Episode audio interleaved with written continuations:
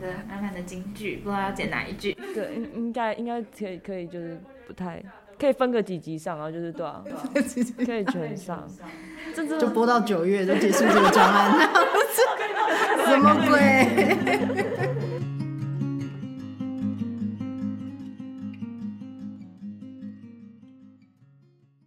因为我们其实也有住到其他家书店，然后没有观察到所谓的小帮手，还有呃正职员工，还有店主，然后还有在地人，然后外来者，都是带有着就是虽然我们都是地球人，但是感觉那个差距还有那个互动上起来是特别有趣的。然后想问，就是德惠在经营店店家四年期间，有没有什么特别的观察，或是什么想要分享的？小帮手到现在大概三十四届吧，我记得三十四届，所以小帮手对我们来说的那个印象是很很深刻的，因为一直来来去去，来来去去很多。那我觉得小帮手来到这边的目的都很有意思，有些是在离开些什么，然后有些是在追寻些什么。大部分你要把自己。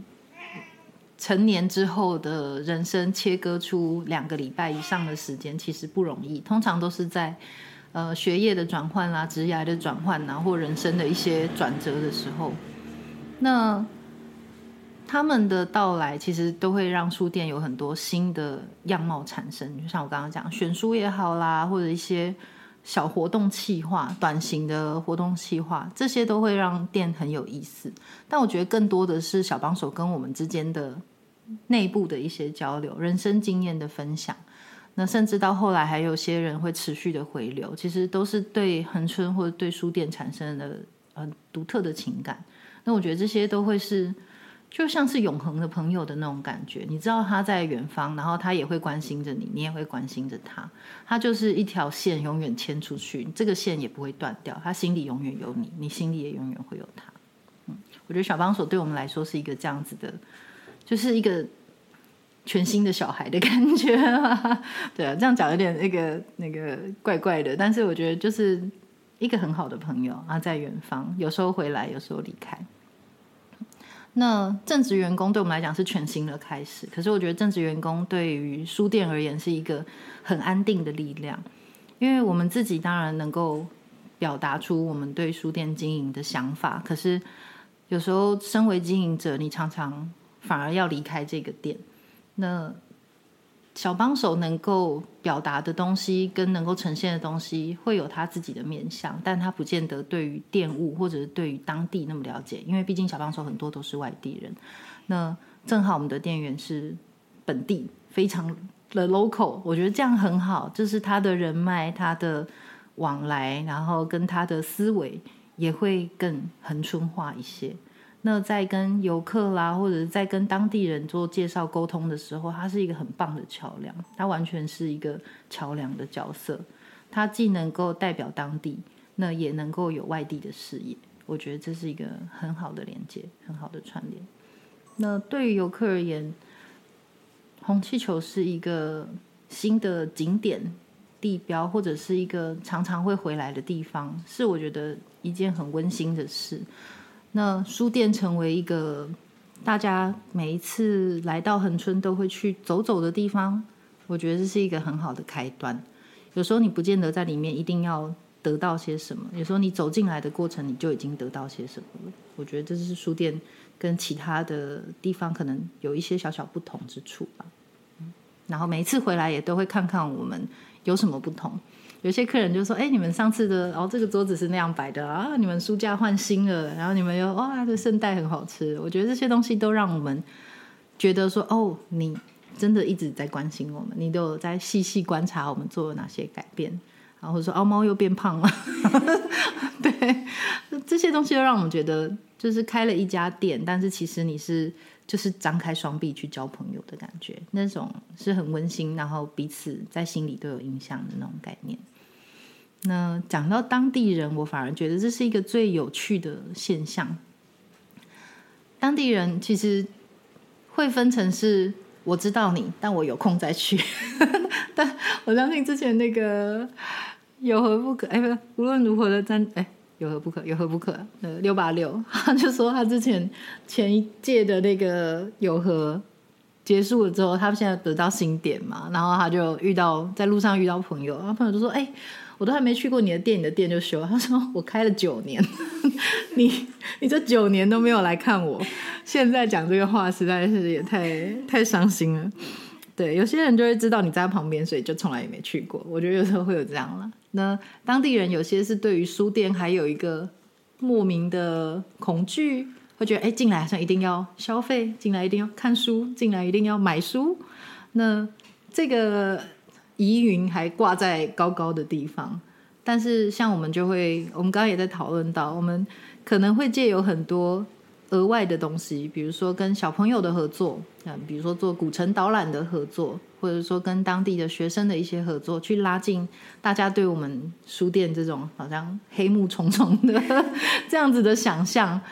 呃，甚至我们在想，搞不好办跳蚤市场都是一个蛮有趣的地方连接，所以我们一直在尝试，或者像农产品啊，代代为帮大家销售，像去年的那个芒果滞销这件事情，我们就有帮忙去做这个。我觉得这就是一个不去特别去要求什么的一个行动。那你做这件事情，可能会有更多人无意间知道了有一个红气球书。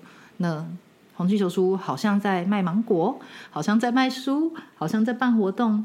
那那种的很多的好像，最后会在他们脑中拼成一个什么样子的拼图，我也觉得那很值得期待。那这就让大家自己慢慢的去发掘了。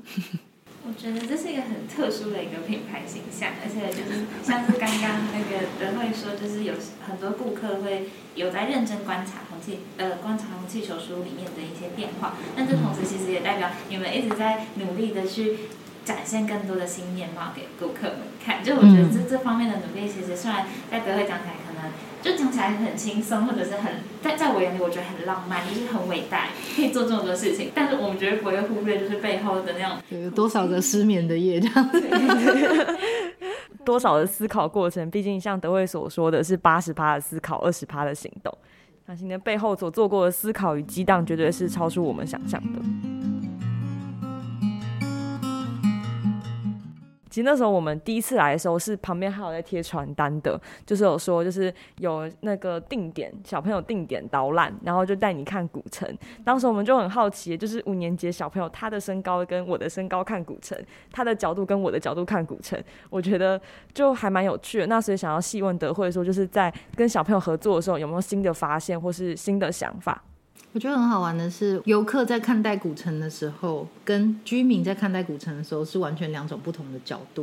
因为居民就看习惯，他就觉得那就是家具，啊，可能还会觉得有点碍事，就是经过的时候还要稍微闪一下车或什么的。可是，呃，我们在培训小小导览员，然后在教他们去解说这个古迹的时候，他会觉得哦，这就不只是砖头，这个砖头有它的意义在，而且当我讲述给完全不认识的大人听的时候，他们居然很认真的在听我讲话。其实我觉得很多时候我们都要小朋友听话，听话，你听我讲就好。那什么时候我们才能去听孩子说话？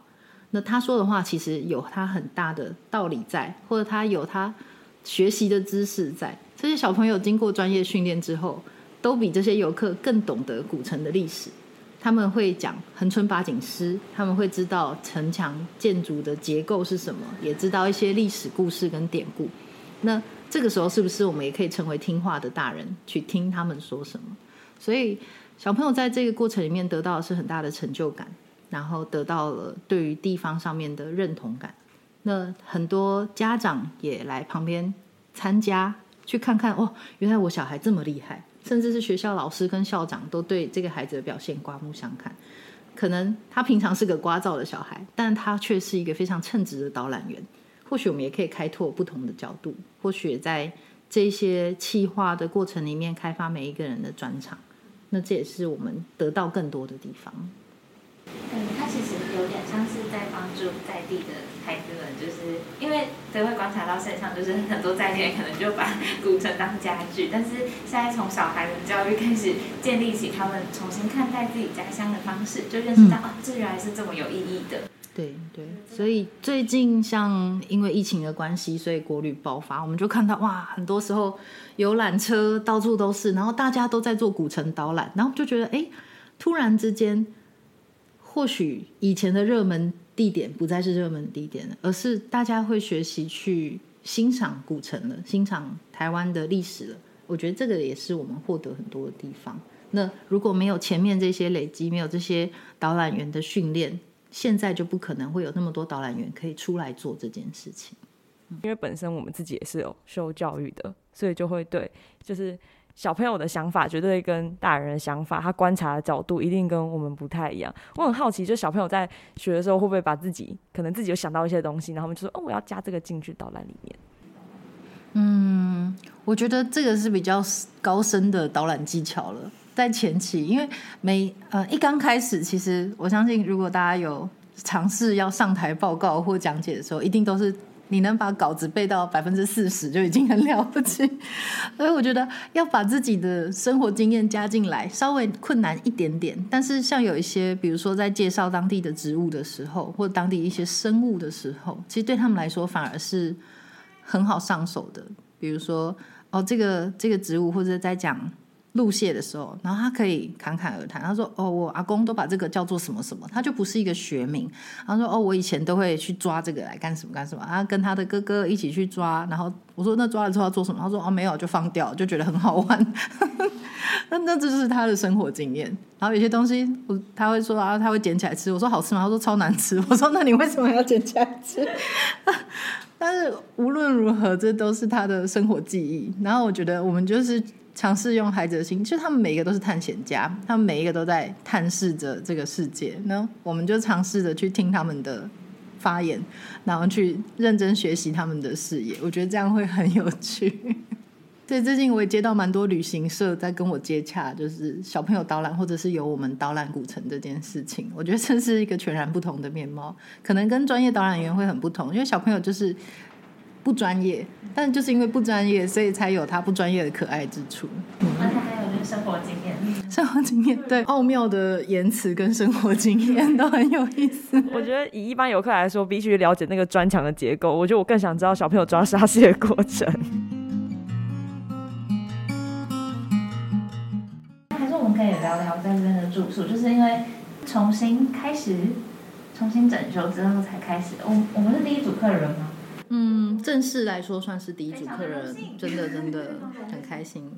就是我们也不那么急着要去做住宿这件事情，它当然可以很快速啊，因为东西差不多了，十之八九了。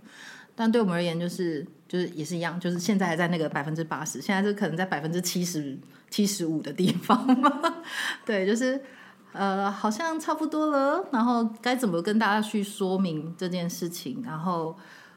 呃，用什么样子的角度去切入？但说真的，我觉得只要是住在书店这件事情，就是很好的切入了，真的会很吸引人。哦，我觉得大家可以分享一下，因为像我们的呃 logo 的二点零，然后包含你们二楼转到三楼的那个字，那都是我们自己跟小帮手自己贴的。我觉得这些东西都每一个过程都有我们自己参与的角度在里面。就像书柜也是一样，书柜整个就是我们自己做的，只有木头不是我们生产的，跟灯具不是我们生产之外，就是我们去木头行去请他切割，自己回来锁，然后包含画的线条跟不太平的一些组装的这些痕迹。那为什么我们要去做这件事情，而不去直接请木工师傅帮我们做一组系统柜就好了？因为我希望每一个过程里面都有我的痕迹在，我可以直接做一个系统柜，但是。那它跟所有的系统柜都是同一个系统柜，但是这一组柜子它就会跟着我一辈子。希望希望它跟着我一辈子，就是像我刚刚讲，房子是租的，但是书店或许不是。的每一个书店过程的经验里面，它对我来说都是最珍贵的东西。真的是特别浪漫。真的很浪漫啊！过程里面，你看像灯罩，那是我们自己用纸折的。我觉得超美，但是我们还没有力气把它全部画完。我们的另外一个小帮手就先回去，等我们再把它抠回来做。然后你们啊，昨天来的时候，我们正好已经拆掉，就是年节的这些剪纸窗花，我们有跟很多客人一起合作，然后贴在店里的大大小小的地方。我觉得那个都很浪漫，就是你在书店里面哦，我居然可以剪纸做一个年节的装饰，就这些东西都很有趣，手作感是一个。难以取代的东西，难以取代的成就感。你只是剪一张纸，但是你就觉得哇，天哪，我居然可以做那么漂亮的一个东西出来，就是完全不同的体验。对，它就封锁一段美好的时间，这样。对啊，你就会专心在那一张纸跟那一把刀上面，在那个时间点，所有人赖你、FB 私讯你，你都没有办法回，因为你要注意不要剪到手。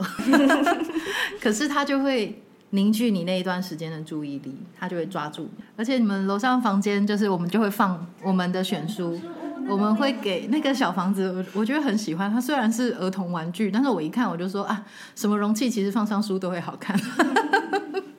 对，那我们就请我们的的店员去帮你们挑书，然后挑一些觉得哎可能适合这组客人的书。所以每一次客人来，我们可能都会做一些调动，然后希望大家可以看到有不同的地方。有我们看了之后都还蛮喜欢的，然后就代表我们有 touch 到，觉得很可爱、很浪漫的选书。是是，我喜欢那个小绘本，就是旁边那一本那个什么，记得要说我爱你吗？嗯，是啊。我看到快要哭了。我当然。是真的，我们就会希望说，来到书店住宿可能会有全新不同的体验，就是这样子。逛书店的过程里面，这么多本书，你可能还是会被稀释掉一些相遇的可能。但是如果在房间里面的话，你就会更。更多时间跟他独处，大家一定要来体验住在书店的生活。是的，真的是一个很特别的体验。因为有一些书，可能我平常我的阅读习惯是不会特别去碰的。因为我今是我今天进了一间书店，我觉得这是平常有时候会买书的人一个盲区吧。就像我就会很不自觉去看跟社会学、跟历史学有关的，但其实我错过可能是很棒的绘本，或是很棒的电影书籍。然后透过如果今天是。就是其他人来帮我选这本书，觉得我可能会喜欢的，那我可能就会打开全新的领域。我觉得这是最有趣的地方。真的，像我们就是我逛书店也是，一定就直接往某一区走去，就是因为知道自己喜，就是呃比较同温层嘛，比较擅长的那个舒适圈的领域都在那个地方，然后都是自己喜欢的。可是其实可能会忽略其他，也许我也会喜欢的东西。嗯，我觉得由别人推荐的感觉就更不一样。哦，你居然觉得我会喜欢吗？那我就来看。是 啊，就当做被骗，被我们试一下吧。原来那个房间的选书会根据客人变动，我觉得这个设计非常的好。这就是我们为什么还停在百分之七十五的原因，就有太多想要在客人停留在这个地方的时候跟他们沟通的事情了。那每一个我们都很小心翼翼，我们都。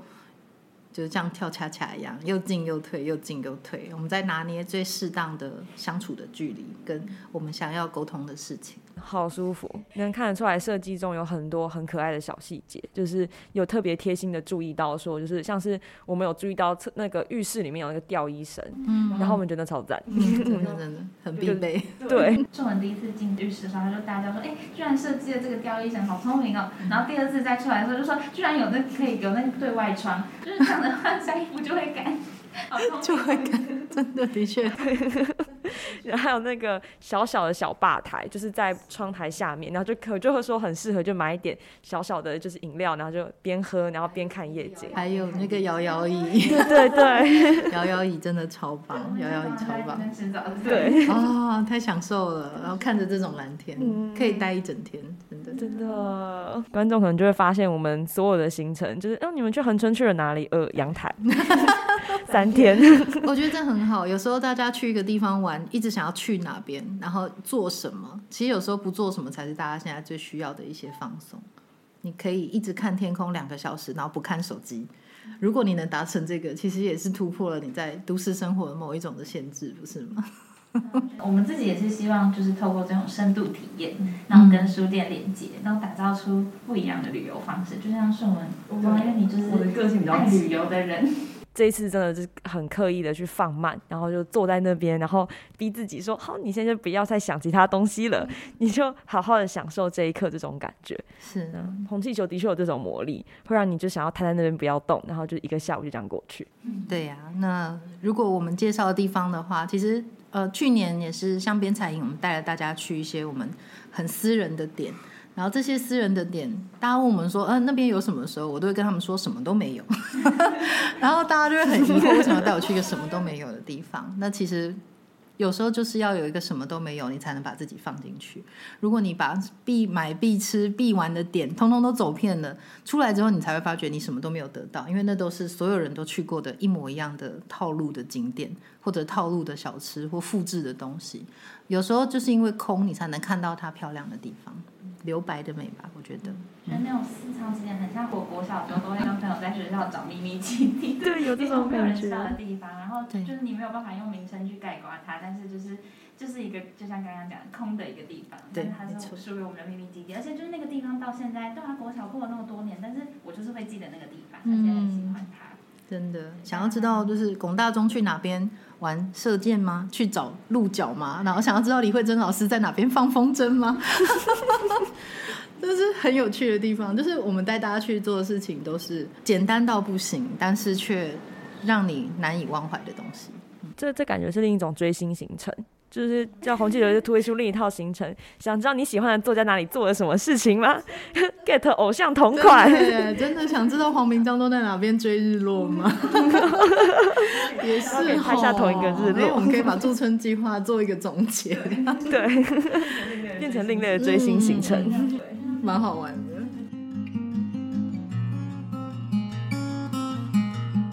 那最后我们想要就是想请德惠分享一下对于未来的独立书店有什么样的想象？那或者是以红气球书为视角的话，呃，未来会有什么样的规划？因为现在面临就是疫情，其实应该会是一个常态的现象的。那嗯会有什么样的一个配套措施，或者是希望在更之后疫情之后有什么规划？我觉得独立书店未来的样貌太有各种可能性了。我们一直都在担心，就是实体书店的消逝。可是像虾皮、像亚马逊都纷纷在开实体书店。当然了，规模不可同日而语，但是那为什么实体店那么重要？其实我在做编采营的时候，我就有很深刻的感觉，因为编采营是在十月底到十一月初的阶段，那时候正好是疫情趋缓的时候。呃，二十八个学员加上讲师加上我们工作人员，三十几个人共处一室。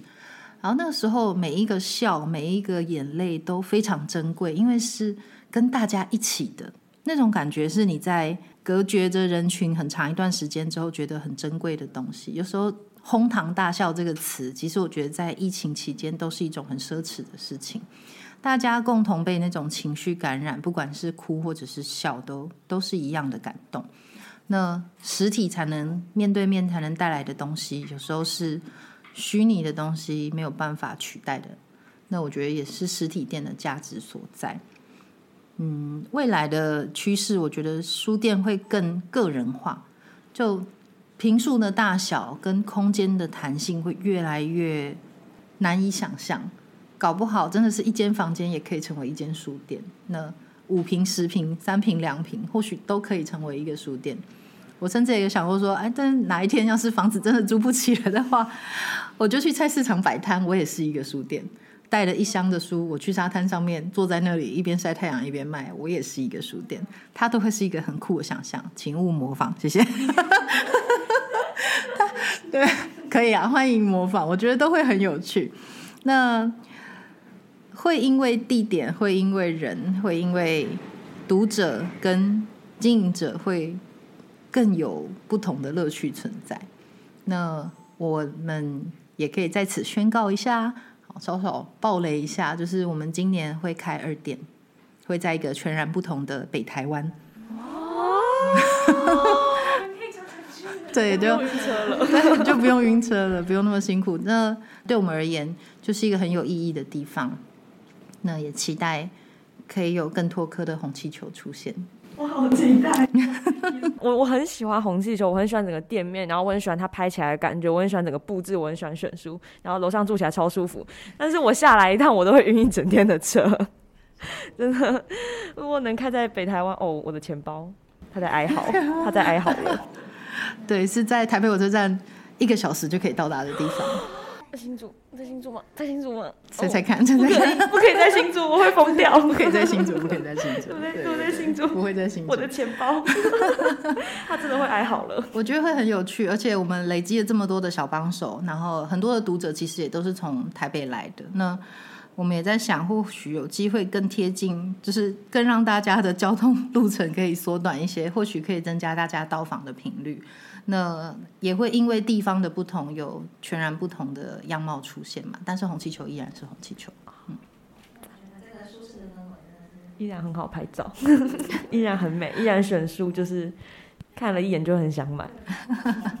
今天的 podcast 其实差不多就到这边了，那感谢各位，谢谢，谢谢再做一个收尾，我们一起对，谢谢德惠，谢谢德惠，谢谢。谢谢德惠，忘记喽，只记得谢谢自己呢。那我们再次就是谢谢德惠的分享，谢谢，谢谢，各位听众都可以来红气球书看看。欢迎大家。